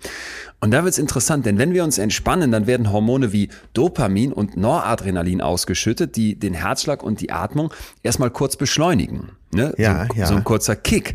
Und dahinter, das ist jetzt mal eine Annahme, eine potenzielle Annahme, könnte eine evolutionäre Vorsichtsmaßnahme stecken. Nämlich, Ja. dass bevor du jetzt so in die richtige Runterfahrsituation kommst, erstmal nochmal deine Sinne geschärft werden, damit du sicher bist, dass da jetzt auch keine Gefahren mehr in deiner Umgebung Ah, lauern. okay. Nochmal alles abchecken. Yes. Und ich finde, wenn man sich das mal überlegt, wie viel eigentlich in unserem Kopf so in die Richtung geht, ey, Gefahr hier, Projekt da, das noch schaffen, durchhalten, Ritterrüstung an, harte Schale. Ja. Und selbst in dem letzten Moment, wo es dann in die Entspannung könnte, nochmal so ein Kick kommt, ey, check nochmal alles ab, bevor du dann wirklich runterfährst, kriegt man doch ein Gefühl dafür, dass das wahrscheinlich nichts ist, wo du mal eben den Hebel umlegst und im Alltag sagst, so jetzt hier bin ich in komplett entspannten Modus und dann gleich ziehe ich die Rüstung wieder an und los geht's. Ja, okay, aber äh, das ist ja genau die Beschreibung, wie komplex dieser Vorgang eigentlich ist, von äh, 300 auf 0 runterzukommen. Ja. Oder auf, von mir aus auf äh, sechs Knoten. Ja. Ja. Und das Schöne ist jetzt, und da sind wir auch vom Urlaub dann mal komplett weg, ich brauche eine Regelmäßigkeit. Ich kann Entspannung nicht betrachten wie etwas, ja, das mache ich dann dreimal im Jahr äh, in, in Ja, irgendwelchen ja. Urlaubsslots und einer davon ist noch ein, Stress, äh, ein stressiger Städtetrip irgendwie, sondern, das sagt der Psychiater Professor Thomas Löw vom Uniklinikum Regensburg, der zu dem Thema forscht, ganz schön. Ja. Ich brauche im Prinzip einen Wartungsmodus. Da sind wir bei dem, bei dem Motorbild von dem Ferrari, den du eben beschrieben hast. Ne? Ich brauche Ja. zwischen, immer wieder nicht zwischendurch, sondern ich brauche wirklich mit einer Regelmäßigkeit ein Warten meines Organismus. Und dann muss ich runterfahren und nicht einfach so versuchen, weiter mit dieser Rüstung rumzulaufen. Ja, da kenne ich aber einen sehr prominenten Fall, nämlich dich, der ja, Ja. eigentlich permanent eine Sieben-Tage-Woche betreibt. Du hast ja gar kein richtiges Wochenende. Du bist ja eigentlich äh, immer on. Das hatte ich auch eine ganz lange Zeit und ich habe dann irgendwann für mich eingeführt, erstmal so grundsätzlich, montags wird nichts gemacht. Weil ich ja Ah, klar, äh, wenn ich Ja. vier, fünf Tage äh, die Woche auf Tour bin, Ja. äh, mit ein paar anderen Terminen noch, dann äh, habe ich ja kein Wochenende. Sonntags stehe ich eigentlich auch immer auf der Bühne Ja. in normalen Zeiten äh, und ey, wie lange das gedauert hat, bis ich mal drauf gekommen bin. Der Montag ist jetzt generell frei und da braucht mich auch keiner anrufen, außer privat. Krass. Und das müsstest du ja irgendwann mal für dich äh, auch einbauen. Ja, ist gut, dass du nochmal so klar sagst. Ich, Ja, das Ja, zeigt nee, ja diese total. Untersuchung, ne? ja, ja, ja. Und äh, das muss man auch durchziehen und ist, an, äh, ist auch herrlich entspannt. Und dein ganzes Umfeld gewöhnt sich ja auch daran. Ja, ich habe ich hab immer das Gefühl, äh, kannst du mir gerne auch nochmal eine einsortierende Meinung zu mitgeben, dass wenn es dann viel wird äh, und ich zum Beispiel auch am Wochenende arbeite oder halt Tour ist oder was auch immer, dass ich dann das gerne mache und auch natürlich einfach weitermache. Nehmen wir den Tag heute so, ich habe um 9 Uhr gestartet und ich fahre jetzt gleich Richtung 17 Uhr nach Emstetten und habe da die Tour und die endet dann wahrscheinlich so um, um wahrscheinlich bin ich um 11 wieder zu Hause. Du hattest heute aber auch schon äh, ein Telefon-Meeting mit dem WDR. Ich hatte heute schon auch noch andere Termine, genau, und der Tag geht ja auch noch gleich weiter. Und dann denkst du dir plötzlich, du, ey, Moment mal, was ist denn jetzt der Unterschied zu der Ampel, über die ich eben noch gelacht habe in der Unternehmensberatung? Und dann denkst du dir, ja, dann hättest du vielleicht morgen noch einen Tourtermin und dann ist der Sonntag vielleicht frei, aber dass du dann am- denkst, eigentlich ist ein Wochenende doch zwei Tage, mach den Montag auch noch frei. Nö, weil Montag wird ja schon wieder gearbeitet. Das ist total dumm. Ja, ja. Und äh, ja, ich, ich als Seniorpartner rate dir, bau dir einen Tag ein. Der Montag eignet sich meiner Meinung nach ganz gut dafür. Okay, mal, mal nochmal allgemeiner, glaube ich, können wir jetzt alle nochmal massiv von dir als Seniorpartner äh, profitieren, weil es gibt dann, und das ist mir ganz wichtig heute, eben auch mittlerweile eine wirklich breite Datenbasis, die zeigt, Entspannungsverfahren, ne, regenerieren, meditieren, auch spirituelle Praktiken übrigens Ja. oder Achtsamkeitstechniken, Ja. die funktionieren. Die funktionieren und die helfen im Alltag. Einmal, weil das Hirn effektiver offenbar wird, zum Beispiel als weniger Sauerstoff verbraucht, verarbeiten muss. Dann aber auch, weil, und das ist jetzt immer noch vieles in Mutmaßung, aber es deutet eben manches darauf hin, dass Gedächtnis, Lernen und Konzentrationsfähigkeiten, Merkfähigkeiten sich verbessern und auch die funktionelle und strukturelle Plastizität, also wie das Hirn aufgebaut ist, sich weiterentwickelt, das ist ja kein starres Ding, ja. dass das befördert wird. Jetzt ist dabei ganz wichtig, dass man trotzdem aber immer den Einzelfall mit berücksichtigt und nicht sagt, okay, da gibt's eine Methode, die für alle wirkt, sondern das, was ich da mache, um zu entspannen, das muss mir Spaß machen. Das muss mir persönlich ein Wohlbefinden schenken. Denn nur dann werde ich das wiederholen und ja auch als eine neue Verhaltensweise für mich zur Gewohnheit werden lassen. Und da würde ich jetzt gerne mal von dir, weil du das auch mal erzählt hast, dass du ja auch in diesem Modus warst und dann immer für dich gesagt hast, ey, ja. Du, du hast doch deine Technik, die auch beibringen lassen, gelernt. Du hast die immer hier schon mal wieder angerissen, aber kannst du uns nochmal mit in diesen Prozess nehmen dann? Also es äh, war in einer Zeit, als ich so 300 Jobs im Jahr gemacht habe. Und jetzt kann sich ja jeder vorstellen, der, es gibt ja auch Leute, die keine Komiker sind, dass äh, man ja nicht weiß, wie lange so eine Karriere geht am Anfang. Ja. Wir haben 99 haben wir die erste Staffel alles Atze gedreht für RTL. 99? Ja. oh Gott, mir tut das leid, Leon. Boah, ist das krass. Oh da war ich aber schon ein paar Jahre als Komiker elf, unterwegs. Ne? Alter, krass, Mann. Okay, ja. 99. Boah. Ja. Ja, okay. So, dann ging irgendwann die Post ab äh, ja. und ja, wenn dann diese Schleuse geöffnet wird, dann ja nicht so ein bisschen, sondern dann werden ja alle Schleusentore aufgedreht und das mhm. ist der Wahnsinn. Und du nimmst natürlich alles mit. Das kannst du dir als Unternehmer speziell auch sehr gut vorstellen. Du weißt nicht, wie lange hält dieser Boom hier. Ja. Vielleicht ja. ist es in einem Jahr vorbei. Ich habe mir sogar keine weiteren Brillen gekauft, weil ich gedacht habe, naja, wer weiß, ob ich die übernächstes Jahr überhaupt noch brauche, ne? Für die Bühne diese typischen Atzebrillen. Ja, ja. So, und dann, äh, ja, dann waren so, ja, ab 2000, 2001 waren es 300 Termine im Jahr für ein paar Jahre. Und irgendwann habe ich gedacht, ich werde jetzt wirklich verrückt. Also es war wirklich meine Angst. Ich habe da so kurz vor also, Weihnachten... Warst du denn auch so, hast du so verrückte Sachen auch dann gemacht irgendwie? Nee, das nicht. Ich habe einfach okay, richtig, das war nur eine äh, Angst. ich habe richtig funktioniert einfach. Ich hatte Krass. auch Spaß an meinem Job, das hat mir geholfen. Aber äh, 300 Tage sind natürlich definitiv zu viel. Und dann, wie so üblich, kurz vor Weihnachten war dann immer so der Moment, wo dann der persönliche Spannungsbogen äh, auch ganz nach unten ging. Und ich war jedes Jahr krank zu Weihnachten, so bis Anfang Januar. Und da habe ich gedacht, es geht nicht so weiter. Dann, ich war dann irgendwann mit dem Joggen angefangen. Da war so das meditative Element beim Joggen war mir fast wichtiger als die Bewegung. Mhm. Einfach äh, auch nichts auf dem Ohren, einfach so durch den Wald und genießen. Und dann äh, traf ich äh, Leute, die unter anderem Rüdiger Hoffmann, der macht das auch schon sehr lange, die äh, nach TM meditieren. Transzendentale Meditation ist von mhm. einem indischen, ich sag's jetzt das böse Wort Guru, mal entwickelt worden. Aber ja. äh, eigentlich, es könnte auch, hätte auch jede andere Meditationstechnik sein können. Und äh, Meditieren nach TM ist äh, relativ einfach zu erlernen. Man hat da äh, eben einen Meister oder Meisterin, die äh, führt einen ein, da wird man initialisiert. Wer war das bei dir dann? Das war äh, Bettina Winde, die ich sehr empfehlen kann, aus Bochum. Die macht das, glaube ich, immer noch als Lehrerin für TM. Da muss man sich dieser Organisation nicht unbedingt anschließen. Ich hatte keinen Bock, äh, da zu irgendeinem Verein zu gehören.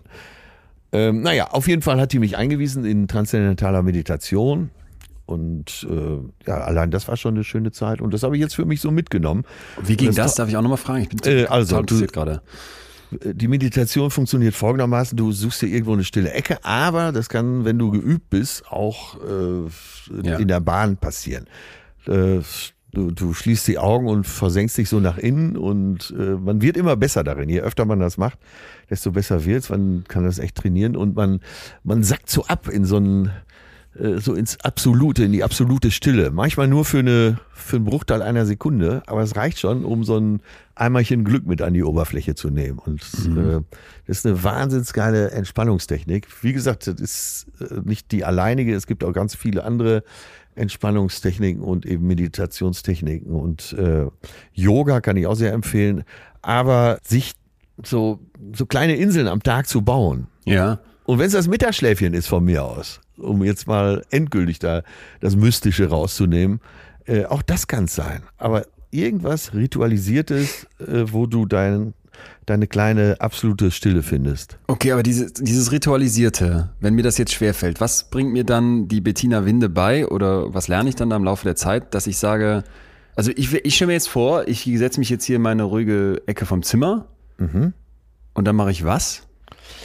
Damit ich nicht durchdrehe, ne? so nach drei Minuten. Ja, ich meine, ich kann jetzt, äh, das wäre vermessen, das in wenigen Worten äh, dir rüber ein zu Gefühl, bringen. nur mal ein Ge- Aber es ist vom Gefühl. Du, also, äh, du lernst, die Gedanken vorüberziehen zu lassen, wie Wolken. Nicht, dass du die Gedanken wieder festhältst und auch nur kurz drüber nachdenkst, sondern das typische Loslassen. Die Gedanken ziehen am Himmel vorbei wie Wolken. Du bist bei dir, du hast dein Mantra. Und dieses Mantra wird auch immer wichtiger, je länger du das machst, weil das ist für dich äh, mehr oder weniger auch der Schalter, um dich nach innen zu kehren. Und das klappt am Anfang manchmal, nicht immer, und es klappt aber immer besser. Und irgendwann bist du fast im größten Trubel in der Lage, dich mal ebenso in dich selbst zurückzuziehen und dein Schüppchen Glück zu schöpfen. Verrätst du uns, was dein Mantra war? Das ist äh, leider Teil des Ganzen, dass man sein Mantra nicht ver, verrät, weil das soll dein ureigenstes sein. Okay, aber dann, ich könnte mir dann sowas sagen wie, Ja. mag dich, auch wenn du oft mit dir unzufrieden bist. Äh, also in meinem Fall ist es ein Sanskrit-Wort und äh, ich möchte, ich habe nie danach gesucht, was es wirklich bedeutet, weil es geht eigentlich nur um den Klang und hier Sinn, so.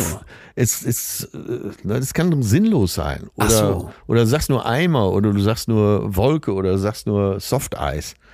Also nichts, es soll ja gar nichts Sinnvolles sein. Ich, ich, also einerseits, ich, jetzt schlagen zwei Herzen in meiner Brust. Einerseits höre ich dir zu und glaube dir nicht nur, sondern weiß das ja auch und habe ja auch von aus deinem Umfeld gehört, dass dich das da damals echt, äh, dass dir das den Arsch gerettet hat, weil dieses, was du beschreibst, ich werde verrückt, ich drehe hier durch, ich schaffe das nicht mehr. Ja. Da scheint es ja einen riesen Einfluss drauf gehabt zu haben. Und andererseits sind, äh, ploppen hier spätestens bei dieser Erklärung dieses Mantras jetzt gerade doch Fragezeichen in mir auf. Ich hock mich in meine Zimmerecke und sag Eimer, Eimer, Eimer, Eimer, Eimer. Und also sage ich im Kopf und lass, versuche alle Gedanken, die aufkommen, Ja, okay, ziehen ist zu jetzt, lassen. ist jetzt kein ich schönes schöneres Wort. Wort. Sag, nimm mal ein schönes französisches Wort. Lorelei. Lorelei. Ja, das ist auch gut. Lorelei ist gut. Lorelei. Du, du sitzt Lorelei. da, Lorelei, Lorelei. Irgendwann sagst du es ja gar nicht mehr, sondern du denkst nur noch Lorelei. Damit äh, hast du aber deinen Schalter, um äh, andere Gedanken nicht festzuhalten. Okay. Verstehst du das? Ja, doch, doch, klar, natürlich. Lorelei ist ein ganz gutes Beispiel. Und du sagst mal langsam. Lorelei. Lorelei. Lorelei. Lorelei. Ja. Okay, boah. Ich glaube, das wird mir richtig viel Training abverlangen. Wie lange äh, hat das bei dir gedauert, bis du gemerkt hast, ich kann das jetzt wirklich wie so ein Schalter machen im größten Trubel?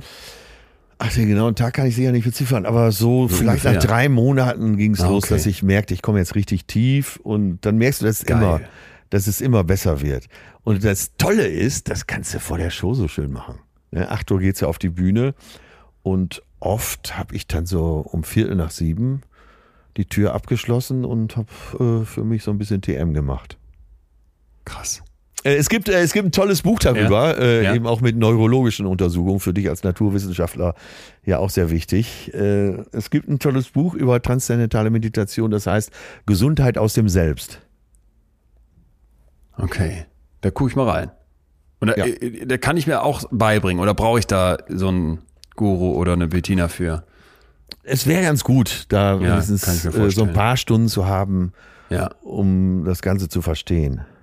Ey, bin, ich werde zunehmend ähm, empfänglich für sowas. Ich habe mich jetzt schon öfter dabei ertappt, dass so dieser letzte kleine Impuls nur noch fehlte, bis ich mal so ein, so ein Meditationsding oder sowas ähnliches richtig reingehe. Wie viele wird Leute ich das, wie viele Leuten ich das schon empfohlen habe und gerade auch Unternehmern, die dann zu mir kamen, boah, ich kann auch nicht mehr, ich kann nicht mehr. Sag mal, du hast mir doch mal diese Nummer gegeben. Ja, ich, ich habe sie dir schon zweimal gegeben, ich gebe sie dir jetzt nochmal. Ich brauche das jetzt und dann triffst du die drei Jahre später Ja. wieder und ja, ich bin nicht dazu gekommen. Geil. Geil. Wie heißt es so schön? Eigentlich bin ich ganz anders, doch ich komme viel zu selten dazu. Ja. Ich habe irgendwo gelesen, äh, ähm, meditiere jeden Tag 15 Minuten und wenn du keine Zeit hast, eine Stunde. Ja, genau. Das ist es, ne? ja, das ist es.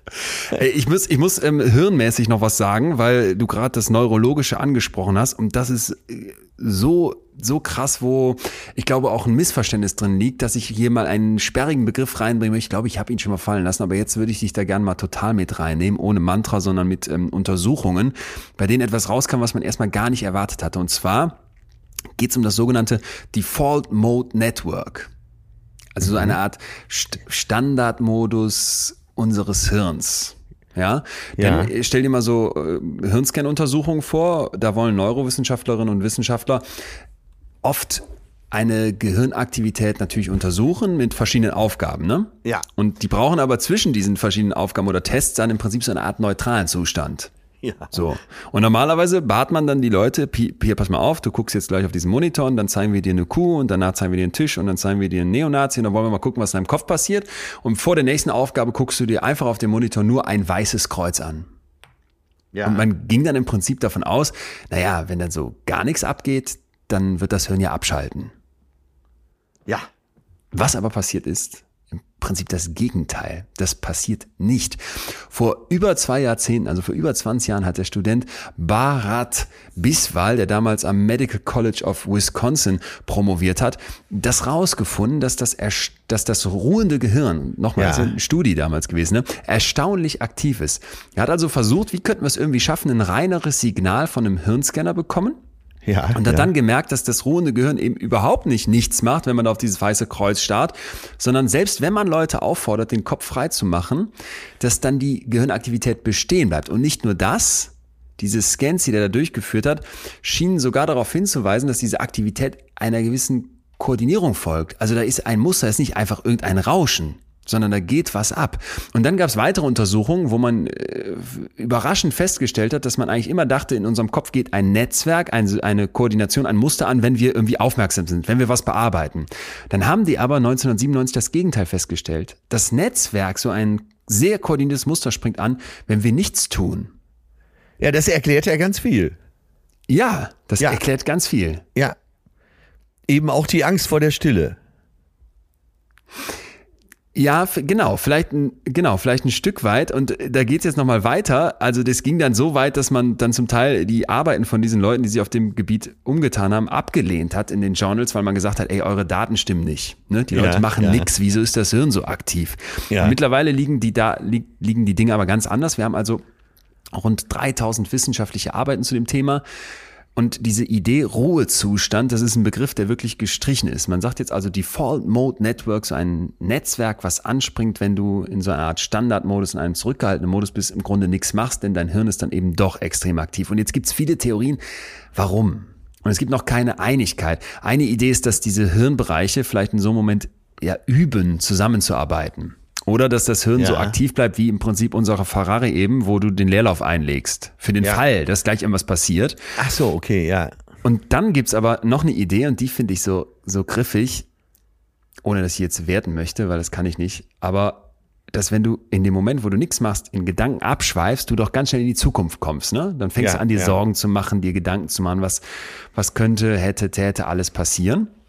Ja. Und da gibt's jetzt eine Idee von der Harvard Medical School, wo man davon ausgeht, dass diese Tagträume einen guten Grund haben. Und zwar, dass während du einfach nichts machst und dein Hirn so von der Leine lässt, dich, dich entspannst, dich runterfährst, dass in diesem Moment Erinnerungen entstehen an Dinge, die nicht passiert sind. ja. Das klingt jetzt erstmal völlig absurd, aber ja, wir, ja, abs- warte, ich bin gespannt, wie es weitergeht. Wir haben ja hier schon ganz oft gesagt, warum eigentlich Hirn? Warum macht der Mensch sich so einen Riesenakt und hat da so Ja. ein Hirn drin, was riesig viel größer ist, viel komplexer ist als bei so vielen anderen Tieren?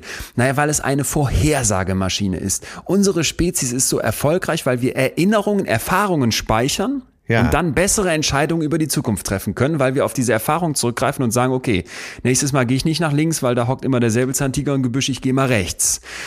Und in dem Moment, wo ich in diesen Tagträume-Modus schalte, male ich mir Dinge aus und es entstehen Erinnerungen aus allein diesen Gedanken. Und dann kann ich in Zukunft, wenn es dann wirklich übel kommt oder irgendwas passiert, wo ich jetzt noch nicht so Ja, viel darüber ja, nachgedacht ja, habe, ja, ja, ja. ja, auf diese in Anführungsstrichen früheren Erfahrungen, in Anführungsstrichen, weil ich habe sie ja gar nicht gemacht, zurückgreifen. Und das prägnanteste Beispiel von Moshe Bar von der Harvard Medical School, der das eben erforscht, ist eine Flugreise. Wie viele von uns haben schon im Flugzeug gesessen und sich ausgemalt, wie wäre das, wenn das Ding jetzt abstürzt? ich noch, nach Mallorca saß ich da, ja, ich würde überleben, weil ich würde das, das, das machen. Habe mich wie so ein Actionheld gefühlt, wie Liam Neeson in, in diesen Blockbustern. Und die, und die Idee von ihm, vom Bar, ist jetzt, dass er sagt, wenn das Flugzeug tatsächlich abstürzt, dann hast du all diese Erinnerungen an deine Tagträume von früheren Abstürzen, die du da durchgespielt hast und wirst dann versuchen, aufgrund Grundlage dessen eine Entscheidung zu treffen, wie du dich verhalten sollst. Hammer, ey, Hammer. Da hat's auch nochmal richtig Klick gemacht bei mir. Ah, wie geil ich, ist das denn, ey? Oder? Ja, total. Und, und Ach, warte, das müssen wir. Äh, stopp, stopp, stopp. Das ist ja die wichtigste Stelle hier heute. Darum, darum geht's. Du kommst zur Ruhe. Dein Gehirn strickt Geschichten aus den Erfahrungen, die es schon gemacht hat, was sonst noch sein könnte. Kann ich das denn auch stressen dann in dem Moment? ja, definitiv. Dieses, dieses äh, haben wir vielleicht auch schon alle erlebt. Du machst mal nichts und das ist ja heute auch so ein bisschen, wo wir gerade die ganze Zeit rum, rum, uns drum rumdrehen. Ja. Du willst entspannen, aber irgendwie äh, klappt das nicht, weil irgendwie Gedanken aufkommen, Sorgen dein Hirn mitbestimmen und du vielleicht das, das merkst, ey, ich bin noch so im Hamsterrad, ich bin noch so im, im Cortisol, Stress, äh, Ja. Unternehmensberater-Modus. Ich fahre nicht runter. Und spielst die- das nochmal durch, äh, vielleicht auch eine Sache, die schon hinter dir liegt. Jo. Wie hätte die anders ausgehen können? Ja. Ja, was hätte ich, wenn ich die Entscheidung getroffen hätte, so wie ich vorgestern mit meinem Unfall. Ja. Äh, ja, Unfall? Ich bin doch einen anderen in die Karre gefahren, habe ich das gar nicht erzählt? Das hast, das hast du hier noch nicht erzählt? Ach so, ja. Äh, Also meine Erfahrung ist seit 40 Jahren, wenn ich an der Rechtsabbiegerspur vorbeifahre, bis ganz Ja. vorne, irgendeiner verliert die Nerven, da ist schon eine Lücke. Oder ich dränge mich Wie einfach assi bist du denn? Also Ja. du fährst immer, okay, ja gut. Nein, das heißt, ich Nehmen bin da den. Verkehr nicht so wie andere. Ja. So. Das heißt, ich fahre vorne hin und wenn da keine Lücke ist, dränge ich mich einfach rein, weil alle Leute Angst um ihr Auto haben, dann drücken sie schon auf die Bremse und lassen mich vor. Ja. Das war meine Erfahrung aus 40 Jahren. Jetzt bin ich aber an jemanden geraten, der genauso denkt. Der Rest ist, glaube ich, klar, oder? Ja, äh, klingt nach Pavian auf dem, auf, dem, äh, auf dem Felsen, die jetzt beweisen müssen, wer stärker ist. Ja, ganz genau. Äh, ne, der alte Macho kam durch und äh, ja, da sind wir uns, keiner ist ausgewichen und wir sind uns in aller Seelenruhe in die Karre gefahren.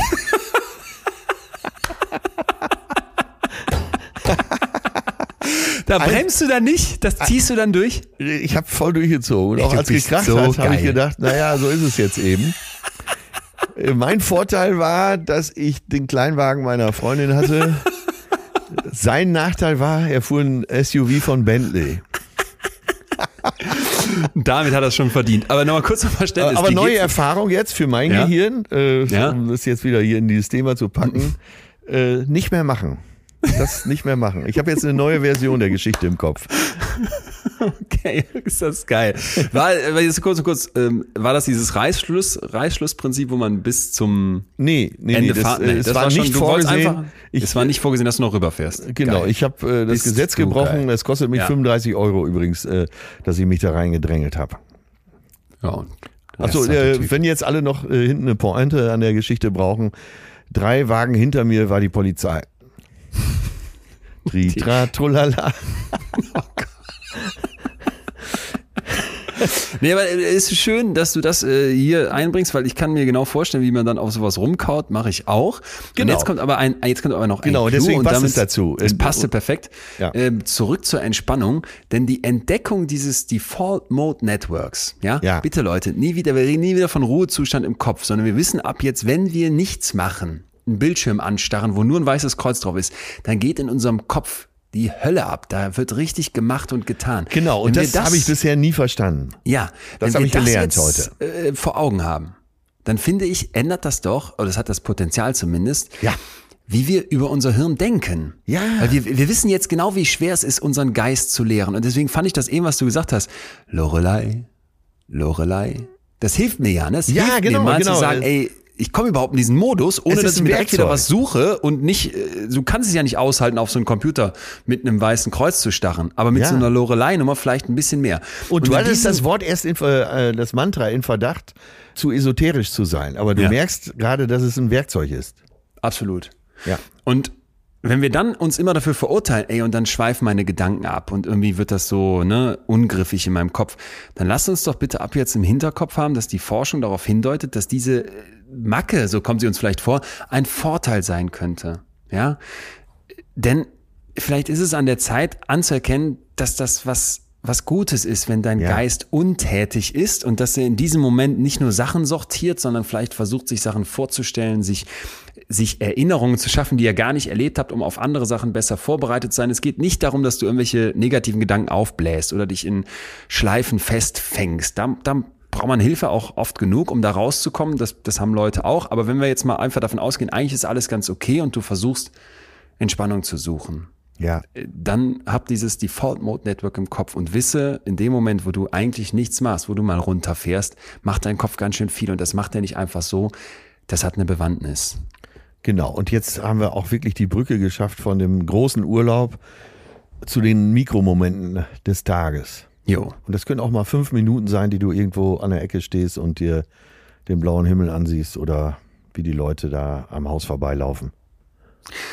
Und vielleicht da zum Ende hin nochmal so die Frage, was machen wir denn, um zu entspannen? Und da wollte dieser REST-Test, den wir eben hatten mit der riesigen Stichprobe mit den 18.000 Leuten, die man gefragt hat, ey, wie, wie, wie beruht ihr euch aus? Da wollten die wissen, was macht ihr? Und das fand ich nochmal sehr interessant, weil es so ein bisschen das beschreibt, was wir hier schon mal beim Eskapismus hatten und was du auch eben wieder angerissen hast, nämlich die beliebtesten Aktivitäten sind welche, die auf eine Flucht hindeuten. Ja. Entweder vor anderen oder vor der baulichen Umwelt. Also Zeit alleine verbringen, in der Natur sein oder sie betrachten, das wurde extrem hoch eingestuft. Viel, viel höher als Zeit mit Freunden und Familie zu verbringen oder zu plaudern oder Kontakte zu knüpfen. Ja, also es gibt da so ein Thema, dass diese Isolation, ich entziehe mich, ne? ich alleine, ich mache etwas alleine, dass das offenbar ganz viele Menschen nennen, wenn es um Entspannung geht. Das fand ja. ich erstmal sehr interessant. Ach, herrlich. Echt viel gelernt. Mann, Hammer. Ja. Ja. Hat mir auch, ist auch ganz gut, wenn wir hier wieder mal zusammenkommen, ne? Schon wieder vergessen, was die Hauptstadt von Kanada ist, aber ehrlich gesagt, das Default Mode Network finde ich auch viel interessanter. ja, und sinnvoller heutzutage, ja, wo lexikales Wissen doch äh, bedeutungsloser Geschenkt. wird. Könnte ich jetzt gucken. Äh, du kannst zu jeder Zeit deinen Taschencomputer nehmen und nachschauen. Absolut. Absolut. Ah, ja, ich bin so froh, dass du wieder da bist. Ich habe dich vermisst.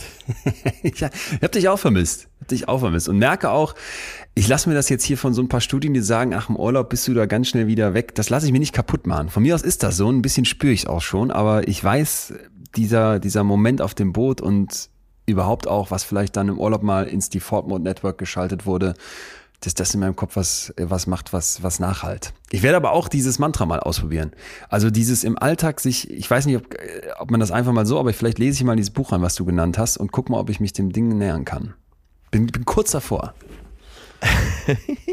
ich habe nur so ein bisschen Angst, weil das Buch ist schon älter, ich glaube 25 Jahre. Und äh, vielleicht haben neuere Forschungen Ach ja, äh, diese Forschung immer. Äh, sei gnädig. ich bin, ich bin da, werde da absolut ah, gnädig. Ich habe ein schönes Beispiel für dich. Und zwar äh, eins, äh, einer von diesen, die ich jetzt nenne, ist, äh, ich weiß den Namen nicht, den wirst du gleich wissen. Das sind alles äh, Forschende, mhm. sehr anerkannt. Und alle drei, zwei davon habe ich gestern noch getroffen. In, ich bin gerade in München. wir waren zusammen in so einer Quizshow. Äh, und zwar mit äh, Dirk Steffen, äh, des Wissenschaftsjournalist. Ja. Äh, feinster Kerl, kann ja. äh, komplizierteste äh, Forschungsergebnisse sehr Macht doch immer so geile Sachen im Dschungel, ne? mit so äh, Tigern und so. Ich habe mal so eine Tigersache von ja, ihm. Ja, Hammertyp. Ja. Äh, ein absoluter Hammertyp. Und äh, naja, den habe ich gestern getroffen. Tiefst entspannt. So, dann habe ich äh, den Lesch getroffen. Ja, Harald Lesch. Oh, Harald Lesch. Wahnsinn. Und auch da tiefste Entspannung, äh, überhaupt keine Profilneurose, wie man es ja. hier und da schon mal antrifft, äh, speziell auch bei Ärzten. Aber ähm, so ganz feiner Kerl. Und dann habe ich gedacht, das muss ich unbedingt Leon erzählen, weil äh, ja, wenn dich Leute beeindrucken, dann sind es ja eher Leute dann aus diesem Bereich ja. und nicht andere Promis. Und ja, dein, wie soll man sagen, äh, Millionengewinner Mate aus Münster Ah, Eckhard, Ecki Freise. Ecki Freise. Professor Eckhard Freise, ja. Und den treffe ich auch ab und zu in dieser Quizshow mit äh, Pilava. ja, und, äh, mich, beeindruckt, mich beeindrucken diese Leute so, weil die so extrem Wahnsinn, ne? entspannt sind. Und äh, da habe ich gedacht, die bringe ich dir als Beispiel, Ja. dass man eben, äh, und die, die, die sind ja, die schaffen ja auch noch, jedes Jahr legen sie ja quasi noch einen drauf und sind bekannt und Jo, beliebt jo, und, jo. und sind aber tiefst entspannt. Und an die drei könntest du auch mal denken, hin und wieder. Ey, das mache ich. Das mache ich. Und ich habe gestern vor der Tour, vom Tour-Wiederauftakt in Osnabrück auch an dich gedacht und auch an diesen Moment vor der Show, weil ich das schon mal wusste, dass du da irgendwie immer dann so, dass du da völlig entspannst. Und das war mir früher so, ich dachte, hey, wie soll ich mich da entspannen? Ich bin so aufgeregt, Lampenfieber, es klappt nicht. Und ich habe mich hingelegt, 20 Minuten. Ich habe einfach nur die Augen zugemacht. Ich konnte nicht schlafen. Ich habe mich auf das Sofa da gelegt, habe allen gesagt, komm raus aus meiner Garderobe, bitte. Ich brauche jetzt mal 20 Minuten für mich. Und vielleicht lag es auch daran, dass das so gut lief. Weil Ja, probier's mal macht weiter ja, aus. Macht ja wirklich was mit einem, total. Und ein, ein, ein Schlusspunkt muss ich auch nochmal so einen Bogen kurz schlagen zu dem, was du ganz am Anfang gesagt hast, zu diesem, wo kommt eigentlich die Idee mit Urlaub her? Wie gucke ich auf Entspannung? Sehe ich das als etwas, was dann, was, was ich vielleicht als schwachen Moment sehe, als einen, wo ich nichts leiste, als einen, das hatte ich mir eben noch notiert, den ich nur brauche, um danach noch besser funktionieren zu können? Oder erkenne ich vielleicht, und ich hoffe, da haben wir heute einiges zu an die Hand gegeben, dass das aus sich heraus eine Daseinsberechtigung hat und, und ganz wichtig Ja. ist, dass man vielleicht einen anderen Blick mal auf Entspannung hat. Und das, Ja. ähm, Und das in sein mal Leben einfach durch. integriert, also äh, in den normalen Alltag. Safe. Ja.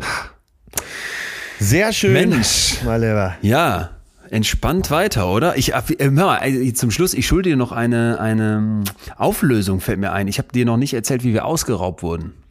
Ja, erzähl. Wir sitzen in einem, Mal in einem Restaurant, mal wieder, wie jeden Urlaub. Äh, war gruseligst. Äh, wir saßen in einem Restaurant, wo wirklich auf so einer Gartenterrasse viele, viele Stühle standen, mitten, mitten in Palma und äh, hatten eine, eine Handtasche, lag auf dem Tisch. So eine kleine Handtasche, aber wir saßen nicht nur direkt daneben, sondern um uns herum standen auch andere Stühle. Und irgendwann so, wir haben die ganze Zeit so Kids beobachtet, die auf so Micro-Rollern da Runden fuhren und es war lustig, weil die immer hinfielen und wieder aufstanden und weiterfuhren. Äh, bretterte so ein BMX oder Mountainbike, ein Mountainbike-Fahrer von hinten durch die anderen Tische durch. Und wir dachten, ey, was für ein Idiot, muss er sich jetzt hier beweisen, wie cool er Mountainbike fahren kann. Haben einfach weiter die Kids beobachtet. Eine Stunde später wollen wir zahlen, hat der die Tasche vom Tisch gerissen. Und das, und das war das Fiese, da war so eine Karte drin, wo das Boot liegt mit der Adresse sowie der Schlüssel davon. Und dann liegt man nachts im Bett und wisse, dass jetzt jemand anders deine Adresse und deinen Schlüssel hat. Oh. Wow. Ja, Ei. wir haben es alles überlebt und Ja. natürlich nichts wiederbekommen. Ja, Memo an alle Leute, nix irgendwo auf dem Tisch liegen lassen. Selbst einstellen, wo du denkst, kann doch nicht wahr sein. Und jeder hat ja so eine Ausraubgeschichte. Alle wussten danach sofort, ja, wir wurden, ach, und das ist noch krass, weil da war auch ein Handy drin. Und dann kannst du ja bei iPhone so eine Botschaft auf den Display geben, wenn das Handy das nächste Mal angeht. Da habe ich natürlich sofort gesagt, komm, wir schreiben da drauf auf Englisch hier, we, we, we pay you a lot of money if you bring it back. Hatte schon im Hinterkopf, wie ich dann so einen Hinterhalt vorbereite Ja, um natürlich. diesen grauenhaften Täter zu fassen. Und äh, Freunden von uns, genau in Palma auch, wurde das Handy auch geklaut und die haben dann geschrieben, wir geben dir 100 Euro, wenn du uns das Handy zurückbringst. Und ich dachte, pff, viel, viel zu wenig, macht doch keiner. Und die haben es auf diesem Weg zurückbekommen. Da kommt dann der Verbrecher und bringt dir das für 100 Euro zurück. Krass, oder? also Leute, realistische Beträge in diese Messages schreiben und sie nutzen, da war ich ähm, echt verblüfft. Ich hätte gedacht, das klappt nie. Naja, so äh, das Ende vom Urlaub und äh, ich bleibe jetzt einfach so entspannt wie... Hat dich ja anscheinend nicht gestört. Ach, pff, ja, schon ein Tag. Anderen Leuten Danach. wird das ganze Boot geklaut. Bitte. Ja. Du bist noch gut Sprichst du, weggekommen. sprichst du da aus Erfahrung? Äh, nee, aber ein Freund von mir, äh, den du auch kennst, dem, äh, der hatte so ein kleines Boot, so eine Riva. Die Ja. ist in Ufernähe, auf Mallorca auch, äh, ist in Ufernähe gesunken. Sie wissen bis heute noch nicht warum, aber sie konnten so an Land schwimmen. Und äh, ja, dann wollten sie, sollte das Boot am nächsten Tag geborgen werden. Und dann war es aber schon weg, war geklaut. Nein, Ja, nein. Ja. Ist abgetrieben. nein, das lag, Was? das lag doch schon, Was? war abgesoffen unten auf dem Boden. Das lag. Was? Ja. Alter, das gibt's doch nicht. Ich hab, ich hab, ich hab, da war derselbe Typ, mit so einem Akkubohrer wasserdicht, kommt der von unten, bohrt ein Loch rein und was ja ultimativ krass. Okay. Ja, aber jetzt pass auf, und das passt jetzt wieder zu deiner Geschichte. Es wurde ihnen wieder angeboten, das Boot. Nein. Ja. Und gekauft Nee. oder Hinterhalt? Nee, äh, Versicherungsbetrag kassiert und äh, Ist das geil. nie wieder zurückgerufen. Ja. Ist das geil. Tja, dann ähm, freuen wir uns doch, dass wir äh, ja schon hier immer gesagt haben, das Materiell ist eh nicht so wichtig, also auf iPhones sei geschissen und äh, ein Boot haben wir ja eh nicht. Insofern, Materielles ist nicht ähm, wichtig, nur Boote. Nee, ey, ich bleib so entspannt und relaxed, wie das irgendwie geht. Fahr jetzt gleich nach Emstetten, hau da die Halle hoffentlich auseinander. Freue mich so dermaßen, dass jetzt Tour wieder losgeht und ähm, werd vorher wieder 20 Minuten werde ich äh, Lorelei. Lorelei. Ja. Lorelei Ja, das Mantra hast du dir selber ausgesucht. Vielleicht hat das Mantra, Mantra sich äh, dich auch ausgesucht. Oh, Wer weiß. Oh, oh, jetzt. oh. Ne? Und Ja, äh, du weißt ja, ich fange meine. Show auch äh, schon seit geraumer Zeit mit dem philosophischen Gedanken an. Der Entdecker der Kuhmilch. Was wollte der ursprünglich von der Kuh? Bis heute frage ich mich, wie das in deinen Kopf gekommen ist. Atze, wir sind hier raus. Äh, Ja. Ihr da draußen alle, bleibt bitte so entspannt, ähm, wie ihr nur irgendwie könnt. Wir äh, freuen uns riesig, dass euch die Folge 0, die letzte Woche kam, doch offenbar gut gefallen hat. Ja. Danke auch, weil wir, wir ne, da kam so viel, alle haben geschrieben, ey, manche waren so, ganz wenige waren so, ja, passt, war irgendwie komisch, aber mir haben so viele geschrieben, nee, hat mir auch schon gefallen. Natürlich war sie noch nicht so warm, aber es ging ab und zum Jauch kam auch so viel Positives. Wir haben so lange mit euch da draußen nicht gesprochen. Wir sind jetzt wieder da, voll und ganz. Wir sind am Start. Yes, baby. Wissen wir schon, was wir nächste Woche machen? Ja, da haben wir einen Gast, Katja, äh, Katja Saalfrank, Katharina Saalfrank, früher mal äh, dem einen oder anderen bekannt als Super Nanny. Super Nanny, ja. Aber ist ja eigentlich äh, seriöse Familientherapeutin und die hat ein neues Buch geschrieben. Äh, die Reise zur glücklichen Eltern-Kind-Beziehung und die würde Oh. gerne mal mit uns darüber sprechen und dann äh, war ich sehr glücklich drüber, weil Geil, ja, da freut ich mich kenne äh, Katja schon sehr lange und auch ihren Mann und das ist eine ganz tolle Familie und äh, eine schlaue Frau. Wozu darf man uns dann schreiben? Eltern-Kind-Beziehung? Ja, schreibt Terrorkinder, mal, äh, Terroreltern. Genau, schreibt Oder mal welchen Terror, Harmonie. äh, genau, oder auch gute Beispiele. Aber wenn ihr Eltern seid zu eurem Kind, wenn ihr äh, Meine Mutter wird schreiben. ja, oder wenn ihr Erinnerungen habt, wie es früher äh, war, ihr als Kind, bockiges Kind, wie die Eltern reagiert haben. Wir sind sehr gespannt und freuen uns auf diese Folge. Atze, bis dahin, bleib entspannt und relaxed. Mach Mach's ich. gut. Meine Om. Lorelei. Lorelei, mir dein Herz und sei gut zu mir. Dann Lorelei ich dir mein Herz allein. Ich bin schon wieder im Karnevalsmodus. Das war Betreutes Fühlen. Der Podcast mit Atze Schröder und Leon Winscheid. Jetzt abonnieren auf Spotify, Deezer, iTunes und überall, wo es Podcasts gibt.